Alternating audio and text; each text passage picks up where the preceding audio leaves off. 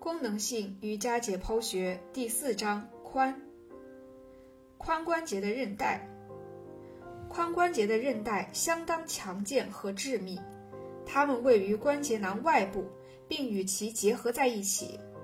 这些韧带中有两条位于髋关节前侧，分别是髂骨韧带和耻骨韧带；另一条位于髋关节后侧，即坐骨韧带。